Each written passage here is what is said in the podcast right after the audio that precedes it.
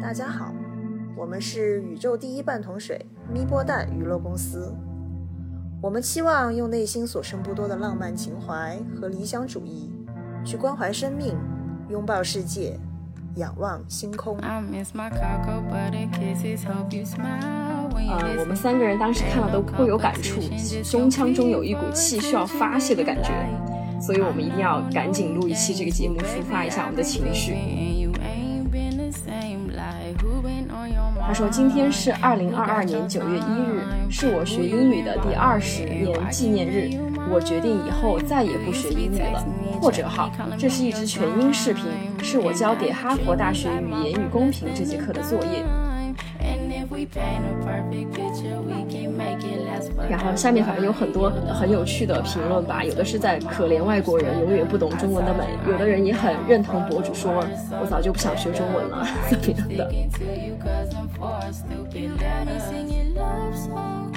如果大家感兴趣的话，也可以去看一看视频的前半部分，都是说他在学习英文的阶段有一些他对自己的语言不自信的一些来源。后面发现了，如果自己用自己的母语来学习和交流的话，自己其实是可以很自信的。我们看到这个视频的第一个感觉就是他。把不能融入外国同学的圈子，把所有的责任都推到了我的英语不好这个上面。确实，他也自己有提到说，他也没有考虑到他是不是不够勇敢，或者本来就不擅长交流，或者他的同学本身就有很排外的这种可能性。然后，他也提出来一个我们还比较认同的观点，就是说，呃，语言是有罪的吗？不是的，而是把语言当做武器的人。是有罪的。把这个视频的标题突出成了“我决定以后再也不学英语了”。然后我们看了一下这个视频，截止到我们录音为止，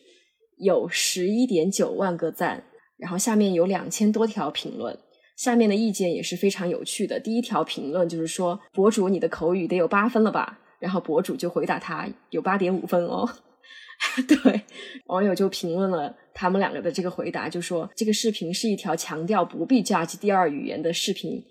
然而，你们在下面的热评和作作者仍然在讨论英语分数。他他的落点其实在和自己和解，但是有人也觉得，就是这个视频给人一种他很 privileged 的感觉。我当时看到这个视频，第一感觉也是，就是这个博主的英文是真的非常的好，然后他浑身上下也是散发着一种。自信吧，还有一种很时髦洋气的一种气质。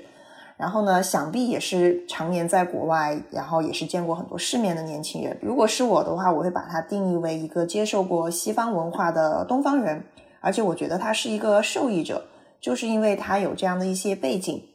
他的英文很好，所以他才能有他现在的这样的一些气质。这个视频的内容呢，却又是在向大众推广。不要去过多的关注英文，因为这是一个文化不自信的表现。这一部分的内容有点让我大跌眼镜。对我也我也有这种感觉，因为我看到这个视频的时候，其实是先看到了一些我关注的其他博主转发的这个视频，已经带有他们自己的评价，所以可能我已经有一些先入为主的看这个视频。看到这个视频，首先我觉得他。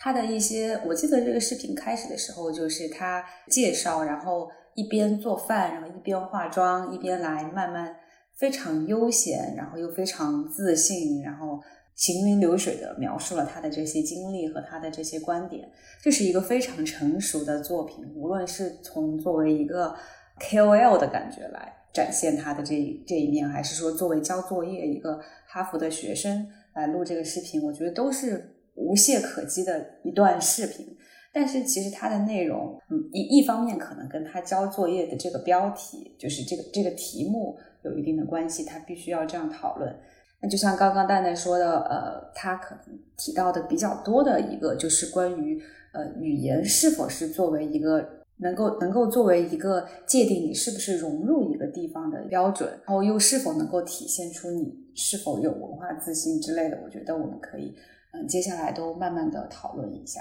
其实他自己的经历，我觉得真的已经是超越全国百分之九十九点九九的人类了吧。首先，他在小学的时候就有外教来教英语，中学的时候又去到了英国有交，可能是交换或者是呃之类的经历。然后本科又在澳洲，我觉得其实已经是非常好的呃教育背景了。现在又在哈佛，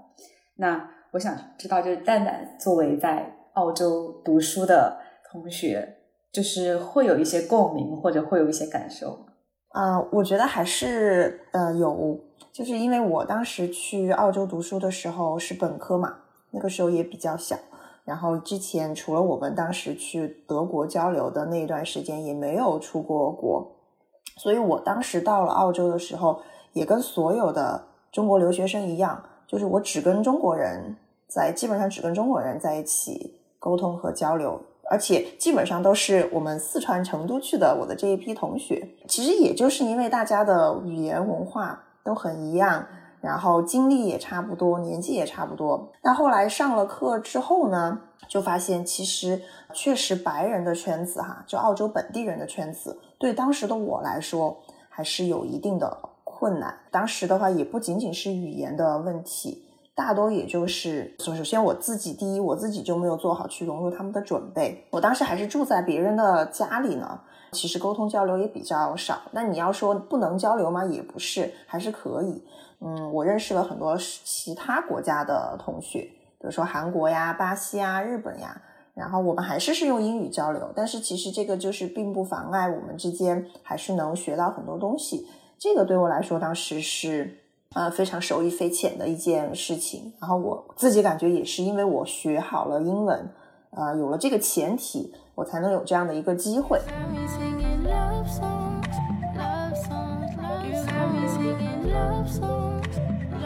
因为我们要讨论融入和歧视这个事情嘛，然后我就去查了一下融入的定义是什么，就是说一个人或者群组，它是无物质形态的融合，就从思想和形式上。融入了另一个群组，成为一个更大的群组。在用于人的范畴时，更多指的是精神层级的融合和接纳。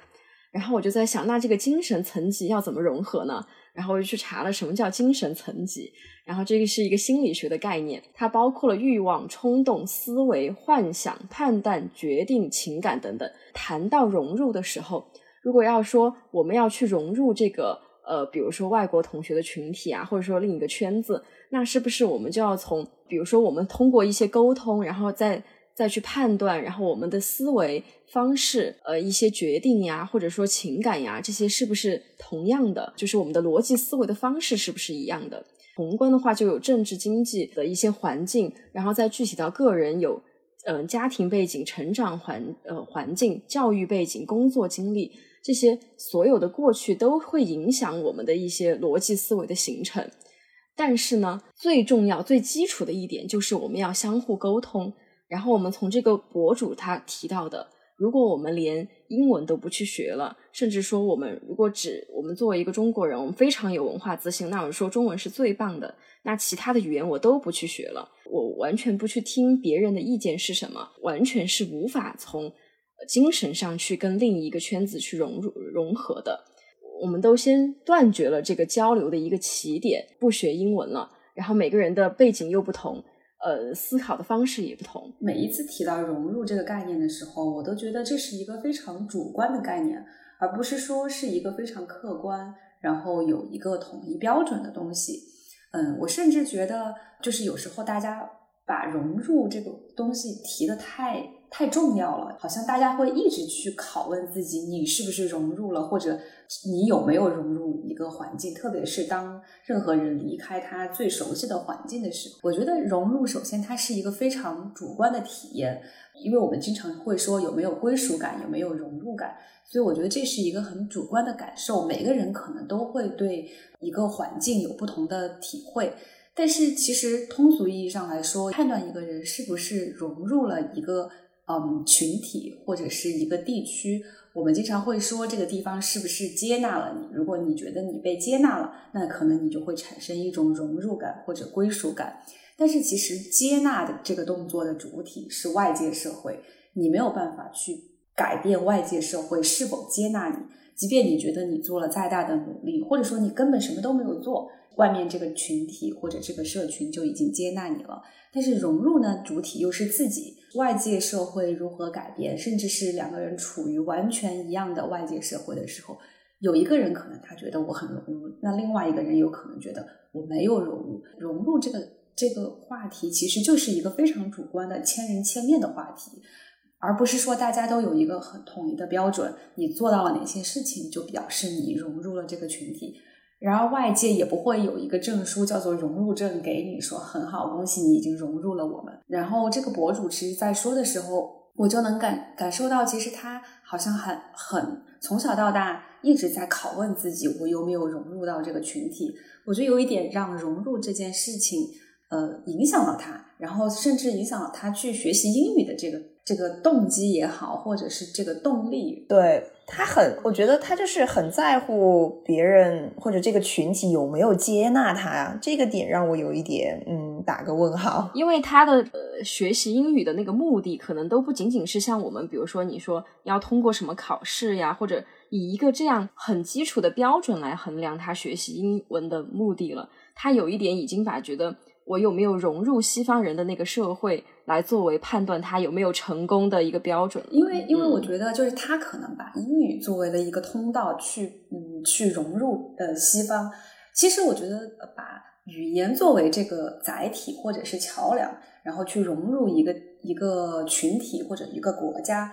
这肯定是对的。就像刚刚波波说的，文化之间的交流靠的是什么？那靠的就是交流本身。那大家一定是要说同样的语言才有可能。去交流，不然就是鸡同鸭讲，永远都没有办法达到沟通的这个目的。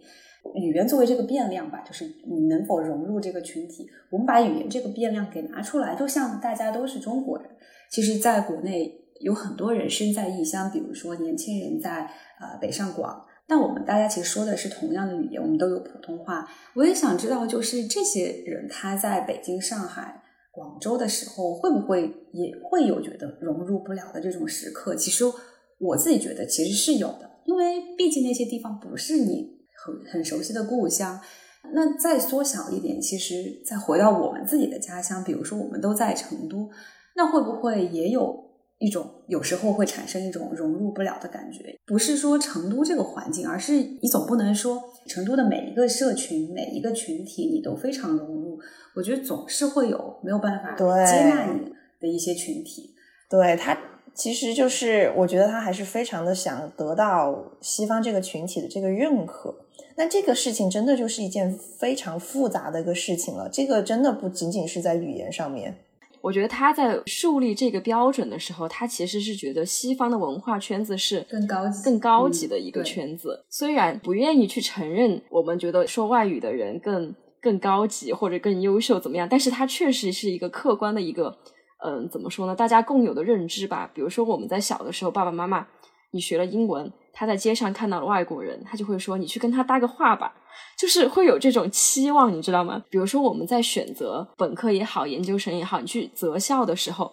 你很难去选那种全是中国人的学校吧？我觉得你肯定会选一些国际化程度高一点，或者说 local 的人多一点的这种学校。你会认为，呃，那这个圈子是更好的一个圈子。我觉得这个是客观存在的。但是我觉得，当这个博主他就是把对我有没有融入这个圈子树立成我要不要学习英语的这个一个标杆的时候，格局真的就瞬间变小了，就是反而你就不叫文化自信了。对，就是我把我听不懂、不能参与外国同学的闲聊，你就否定了你在在国外学习的时候，在图书馆用英文阅读了上万字、可能上十万字的文献，汲取了这么多各国的精神文化。仅仅是因为你觉得我听不懂闲聊，我不能融入他们，然后我就要放弃这个语言，反而就是让你觉得，其实你就没有在文化自信吧？你有一点觉得这个语言，就是我真的要融入了这个语言的圈子才是对，才是我真正的目标。嗯，比如说举个例子，像我们大家成长的环境其实是比较像的，那离我们最近的可能就是重庆吧，就是另一个城市，跟我们其实都说的是同样的语言，几几乎相同，没有任何语言障碍。但是如果当一个重庆的同学他来到成都读大学，然后听到一群成都的同学在讲啊，我们以前小时候怎么怎么样，或者哪哪条街或者当时成都发生过一件什么事情，他完全没有办法理解我们在说什么，或者他听都没有听过这些我们小时候发生的事情或者零食。你说这位重庆的同学会觉得他没有办法融入，或者是他会觉得是因为他成都话不好带来的吗？我觉得其实。这就是完全同等的一个情况，他只是不了解这一群人曾经经历过的东西。这个不是说是他自己的问题，而是一个人他就只能够经历他自己的人生。他如果去到了别的城市，甚至别的国家，那别的人在你同样的年龄的时候经历的事情，你当然是全部都没有经历过的。但是如果说你能够通过一门语言，然后去走到另一个平行世界，就是你十几岁的时候过的世界，那另一个国家的人十几岁的时候是怎么过的？如果你能用语言作为一个钥匙，把这个平行世界的门给打开，我觉得其实是一件更好的事情。但是这个博主好像在遇到这种，当你看到了别人的平行世界的时候，你第一个反应不是觉得我要更好的去了解他，而是觉得这个世界好像在排挤你。对，所以而且。我觉得大家这个博主吧，也会把就是你有没有融入一个地方和你的文化自信来画上一个模糊了等号。我们应该有文化自信，所以我们不应该说好像要强行去融入一个群体。我觉得这个概念也有一点奇怪。自信，你的文化自信其实是源于被认同。那你要怎么被认同？就是说，如果你都不能用其他国家的语言去描述你的文化。你怎么去寻求别人对你的认同呢？我的观点是，就是一味的用自己的文化强加于别人，这不叫自信，这是自大。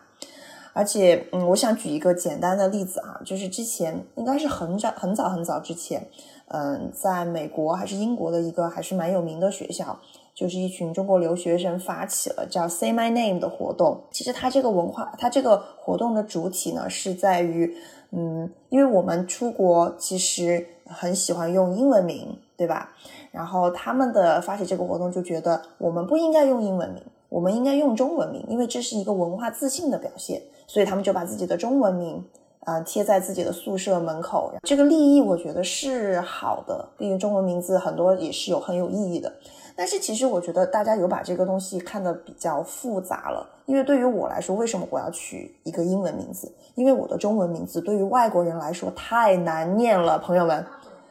我的名字 X U E 雪，你不知道简直就是一个灾难。而且这个不仅是对他们来说很难，就那个 X U 什么什么 U U 什么都给我念出来了，对我来说也很困难。就是他，你如果强行让他念我的中文名，我也听不懂，你知道吧？这个就是给双方造成了很多不必要的麻烦。对我来说就很简单，那我就取个英文名字，方便大家的沟通。比如说，大家你们肯定也知道，你们有很多泰国同学、印度同学，他们的那个名字简直长得来，本名简直长得来，没有办法念。那你说，如果他非要让我念他的泰文名，因为他觉得这个是他的文化自信，那我心里会想，OK fine，但就是肯定会阻碍我去跟他的一个。对啊，其实统统一的语言就是为了沟通方便而已，就跟统一度量衡是一样的。我觉得没有必要把它给这个文化自信画那么大一个等号。这个我让别人叫我的英文名，不代表我不自信。而且其实我也会去教别人念我的中文名，但就是没办法成功，对不起。叫我的英文名，这样就会比较方便一点。文化自信的这个提法，其实我觉得还挺中式的，因为我觉得我们从小就会有人来教我们说，你要自信，你要自信，你要变得很，就是因为我们真的是缺乏自信，所以说从小才会被教育。呃，现在的这个文化自信有一点点来自于，好像是跟别的国家去比较，然后发现好像中华文化在这个呃世界文化的平台上，好像它的。占比没有很高，或者说没有得到他应有的尊重，对你的肯定之类的吧，然后会觉得好像不行，那我们就要自信起来去弘扬它。那首先一个方面，我觉得这特别的应试教育，如何获得自信，就是来自于不断的考试，你的分数高，你就会自信，或者来自于老师或者是家长的评价，他觉得你棒，你就自信。但是这些自信都是。你通过外界的一个正反馈来建立的，但是其实真正的自信应该是源于自己。我认为我很棒，那我就是自信的。我不需要外界来天天的表扬我或者给我高分，我才觉得自信。然后这是一方面，另一方面，我觉得文化这个东西，它又不像是这种有标准化考试的一个东西。各个国家的文化有各个国家的魅力，我觉得这个就不分高低贵贱。所以说，你说你文化自信。是要打压别的文化吗？还是说你想要怎么样？我觉得这个自信起来的目的是什么？那我觉得最好的自信的目的其实就是把自我们的文化传播出去。那要怎么传播出去？我觉得语言就是一个通用的语言，就是最好的传播途径。如果说你的文化是一个封闭的，你的文化只能用你自己的语言来表达，然后你也不愿意给别别人看到，呃，或者是别人听到，那怎么样才能去传播出去呢？说到文化的时候，我首先能想到的就是交融，而不是孤立。就抛开大家是不同的民族、国籍，然后文化背景，那首先我们都是人，然后我们有共同的人类人人类文明。就你把这个时间的维度拉得很长，站在非常宏观的角度上来说。最终，这个地球上能留下的就是人类文明这个东西。不管你是什么希腊文化，然后又是什么呃中中华文化，又是什么其他的文化，我觉得最终这些文化都不可能独自发展的很好，而是不断的跟别的文化交融，取其精华，去其糟粕，这样的文化才能够一起成长起来吧，然后一起流传下去。就有一个不太恰当的例子，就很像这个传染病毒，它只有当传播的很广的时候，它才能生存下去。如果说它的毒性很强，但是它的传播能力没有很强，那它最终就是会把它的宿主给搞死，然后它也没有办法得到很广的传播。对。嗯，我这个我也非常的同意，因为嗯，我也想举个例子哈，比如说现在我在到了美国之后，我真的发现现在西方人对韩国的文化的接受度非常的高，而且有一个非常怎么讲呢？奇怪的点就是中国的文化在西方其实还是停留在几十年前对中国文化的一个看法，比如说舞龙舞狮，这些刻板然后什么李小龙，这么多年过去了还是这样。但是你去看看韩国这边，或或者和日本哈，他们其实接受更多的是日韩更新的一些文化，而不是说停留在几千年、几百年前的那些老文化。我觉得这个跟他们推广自己的 K-pop，包括日本的这个动漫，我觉得不无关系。而且最近我不是在想学德语嘛，所以我就下了 Duolingo 这个软件，然后上面你就能看到哪些国家的语言的学习量是排在前面的。然后欧洲这些语言我就不说了，我们就光看东亚这一块儿，其实排在第一的是日本语，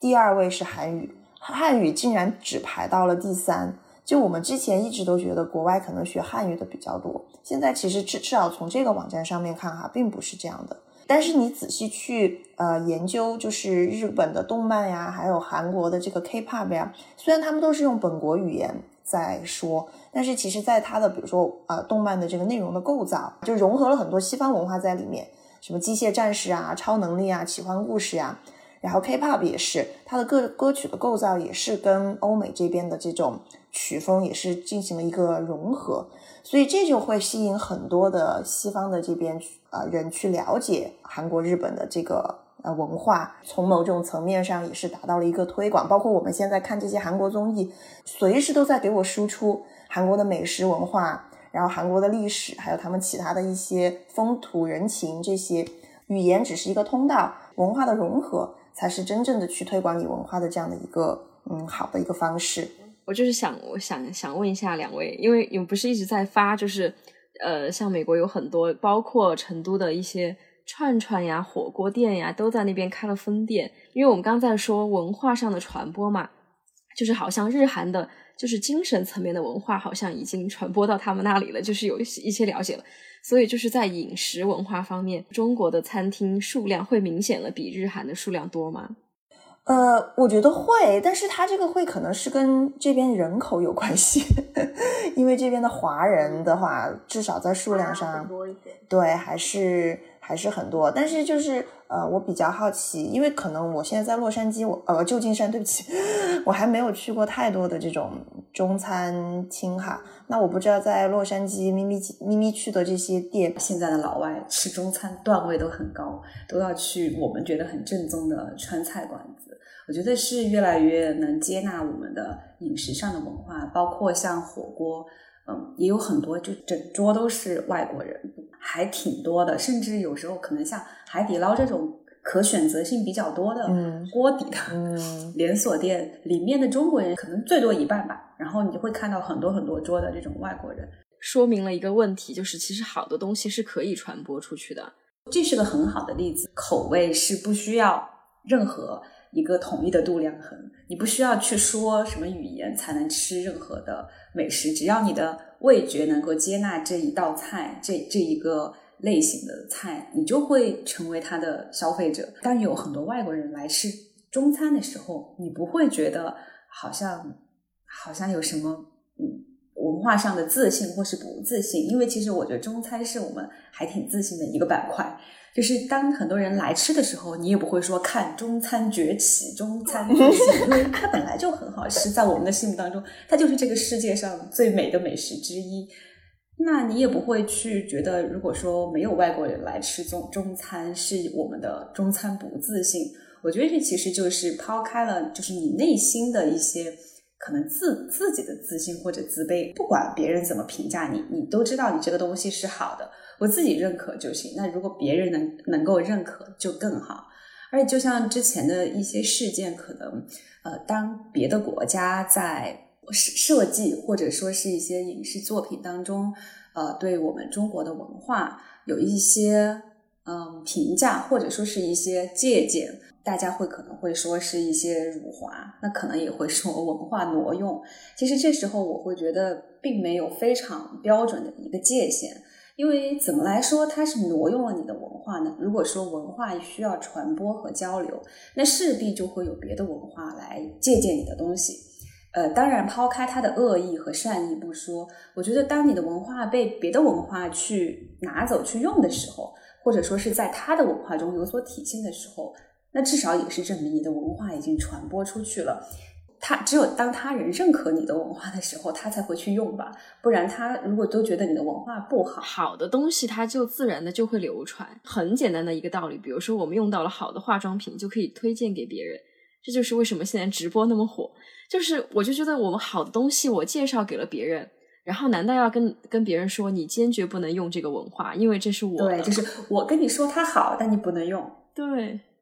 比如说洛洛洛杉矶开了这么多。呃，中餐厅，你觉得这个这道菜的味道好，这个火锅店的味道好，海底捞的这些品质比较好，那它自然就是好的东西，它就传播到国外去了，就是好的文化就会被传播。那不好不好的文化，就是你你使劲的去一个劲儿的去推推荐给别人，别人也不会采纳呀。然后，但是我觉得很奇怪的一个点就是在于，就是又把嗯这个你的文化介绍出去，然后又觉得啊，你坚决的不能使用我的这个图案。你坚决不能怎么怎么样，就是。但我觉得哈，就我跟观点还有点不一样。我觉得他们不是说不愿意让用，就是就是你用的时候，你要说你是用的我的文化，对，这个是他们的点。就是你不能说好像要直接把这个拿来用了你就用了，就是你要有个 reference，你要有个 citation，就是这种，就是就是你要说取自于中国什么什么什么文化的这个借鉴，这样我觉得应该是 OK 的。但如果说每一个文化传播的时候 都要有这么多的这个叫什么参考文献的话，那其实它的传播难度就会上升。比如我举一个例子吧，就是呃，我我记得我我可能上一次去电影院看电影就是去看的《花木兰》，我跟蛋就刘亦菲演的那个《花木兰》。其实我知道这部电影在国内其实口碑票房各方面都不太好。但其实抛开这些演技什么的来说，我知道他很多被诟病的地方是可能它里面的一些演员不是中国人，可能请了一些亚洲面孔，那或者又会有一些对中国的刻板印象，包括对中华文化的不够了解。比如说，怎么可能刘亦菲住的是一个那个福建的那个那个楼，就是那个圆的那个楼啊？他可能在国外团队的眼中，那这个就是他们觉得中华文化里面非常漂亮的一部分。可能他们觉得不是绿瓦红墙那种够美，那可能他他们的眼中这个也很美，他想把它作为这个电影的一个元素。我们能看到的是，首先他们很接受这个 IP，花木兰这个 IP，不管是当初在动画版的里面的时候，很早就九几年就出现了这一个呃动画，不管还是说现在，不管他们认可它的商业价值，把它翻拍翻拍成了真人版。还是说他们觉得花木兰这一个故事或者它的背景是一个很好的文化，他们把它拍出来，我觉得至少是一个认可。但是我们能够看到的是，呃，每当可能在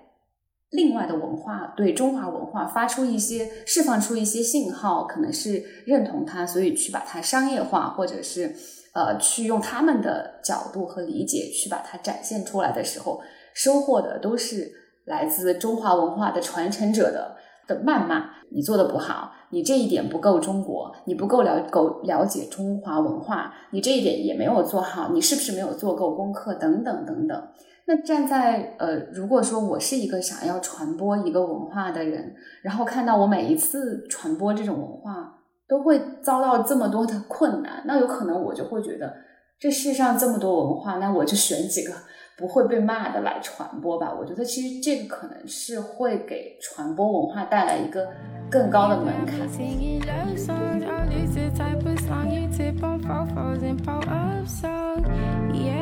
我觉得我们可以接着这个聊一聊民族主义。然后我今天也大概看了一下，有的学者就是把呃民族主义分成了两种来源嘛。第一种源于外部的压迫和侵袭，它是一种应激性的自我防卫心理。因为我们中华民族就是之前有被侵略的历史，然后可能我们其实从小的教育吧，也有很多这个方面对我们的影响，是一直在强调什么中日之间的一些紧张的关系啊。然后什么勿忘国耻啊？我觉得我们现在每一年都会还会去提这些概念。我国的一些民族主义，真的就是来源于关于历史的教育，就是觉得我一定要反抗这种压迫，然后把这种压迫、反抗压迫的情绪带到文化的方方面面。别人一提到什么不合我意的呀，就是没没有完全赞美中华民族的。一些概念，它就会直接呃应激性的反扑吧。其实还有一种民族主义是源于本身的优越感，优越而衍生出来的民族的自豪感和认同感。正常的民族主义吧，应该是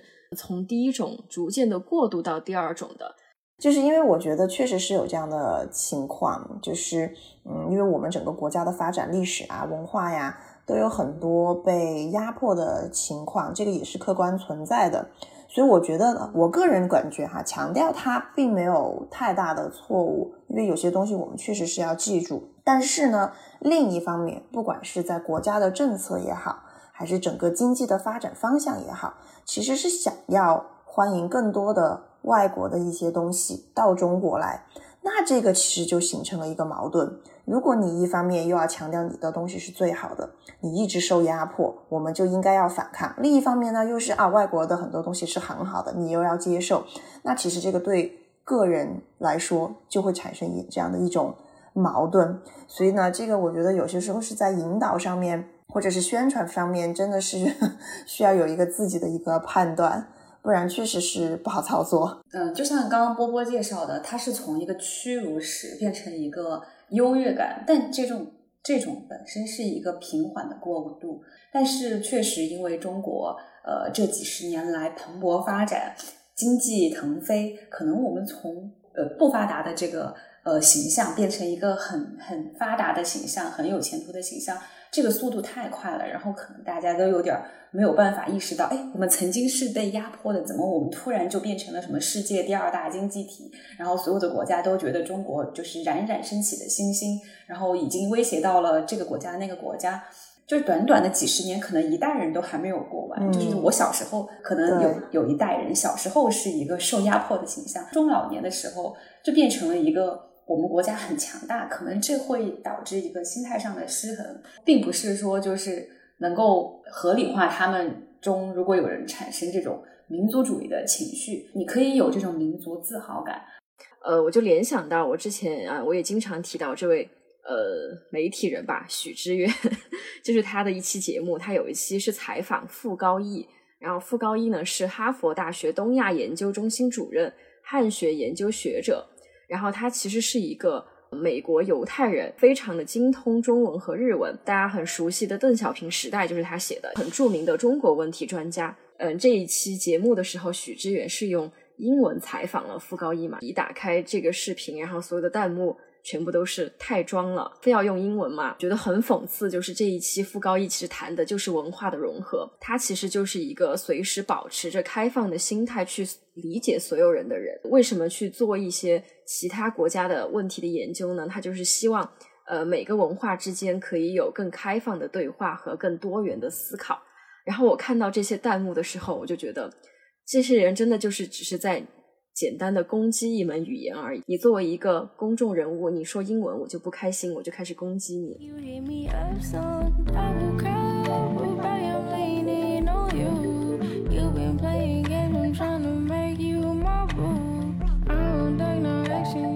对，就是看了他的视频以后，我其实有看到另外一位博主的，可能他也是交了一个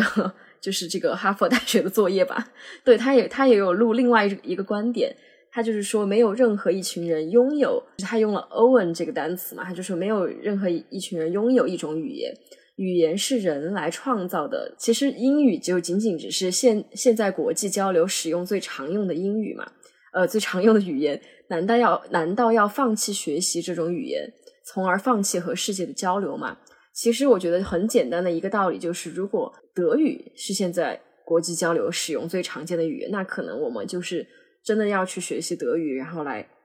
让跟世界的交流变得简单一点。如果日语是。国际通用的语言，那我们可能学习的就是日语。每一种语言，它仅仅是一种工具而已。对，哎，所以确实是，我觉得语言的话，只是我们用来了解世界的工具吧，不是你想过分融入一个你不属于的团体。挫败后来怪罪的一个对象，而且也不用去过分的解读，它只是一个交流传播的方式而已，不要加戏加那么多，又是什么我不爱国喽，又是什么我装逼喽，我觉得这些真的就是过分解读了。你要想这个跟普通话的普及也是一样的，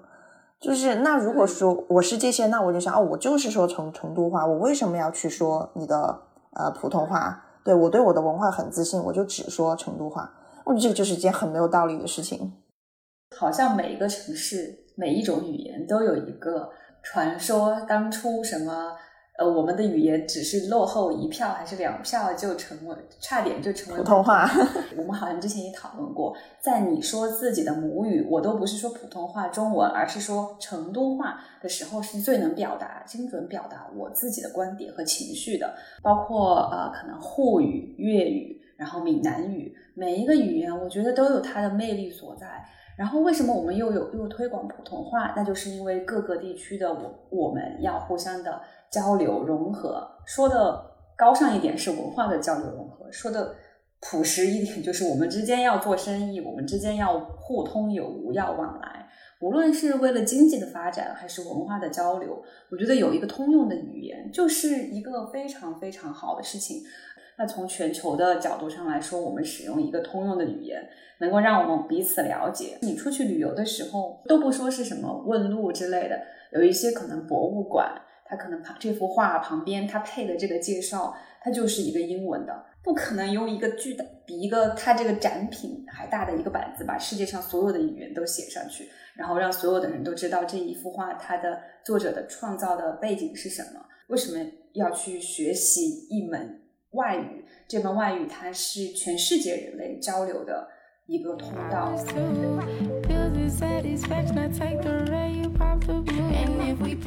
就是作为公众人物不负责任的带节奏，OK 吗？不负责任的带节奏，嗯，就我觉得，嗯，言论肯定应该是自由的，但是呢，这些人物和他的内容呢，还是需要你自己的一个判断和理智的对待。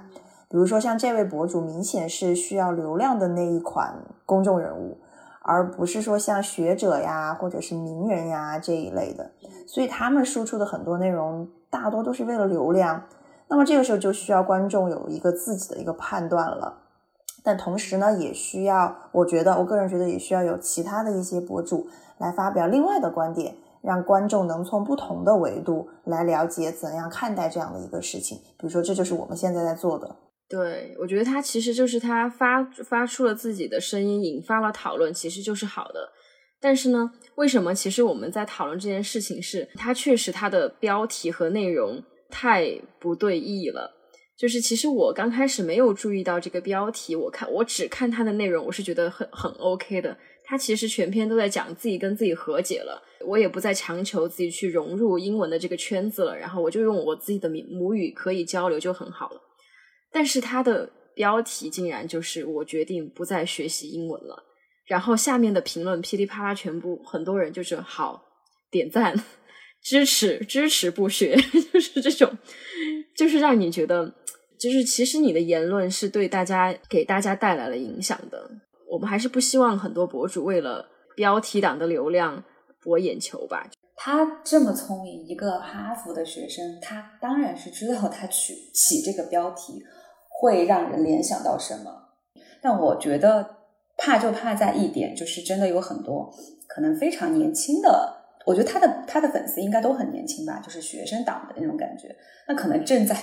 跟英语就是 battle 的过程当中，看到了这个，就觉得啊，看哈佛的人都说不要学英语了，那我就不学英语了，把它作为一个借口，然后就真的去放弃学习一门语言。我觉得这个就是他该有的责任，就是他你都已经在哈佛了，你都已经已经你都在食物链的顶端了，对。就是你，我觉得如果真的是因为这个视频而去以此为借口，觉得外语不重要的学生，可以想一想，你到了哈佛，你再来说这句话吧。因为我觉得，就是如果说我我我，其实我一直的想法就是，外语真的很重要，对于学生来说，因为这是你接触外界世界的目前来看吧，唯一的通道。因为你不管是很多文献还是科研，呃，特别是在一些专业方面的东西。真的是要多看外面的东西，不是说我们自己的不好，而是你就是要去看更多的东西，才能得出一些更客观的结论。看了这个视频我就觉得更要学好外语了不然的话你就会固步自封你就相信了 对就是以上观点仅代表我们三位博主 大家不要过分解读